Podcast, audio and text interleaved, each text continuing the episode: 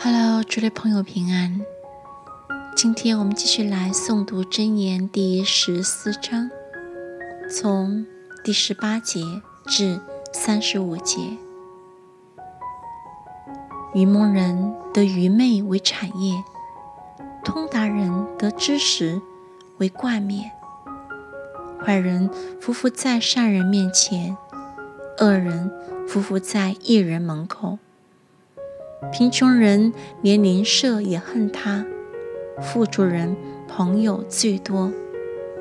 藐视邻舍的，这人有罪；怜悯贫穷的，这人有福。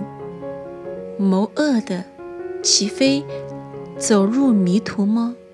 谋善的，必得慈爱和诚实。诸般勤劳都有益处，嘴上多言。乃至穷乏，智慧人的财为自己的冠冕，愚妄人的愚昧终是愚昧。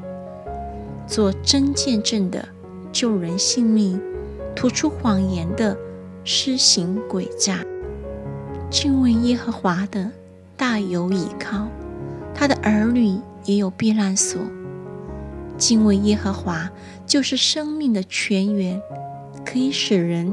离开死亡的网罗，帝王荣耀在乎名多，君王哀拜在乎名少。不轻易发怒的大有聪明，性情暴躁的大显愚妄。心中安静是肉体的生命，嫉妒是骨中的朽烂。欺压贫寒的是辱没造他的主，怜悯群乏的。乃是尊敬主，二人在所行的恶上必被推倒，一人临死有所投靠。智慧存在聪明人心中，愚昧人心里所存的显而易见。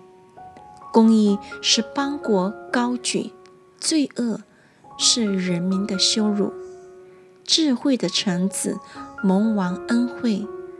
宜修的仆人，朝其正路。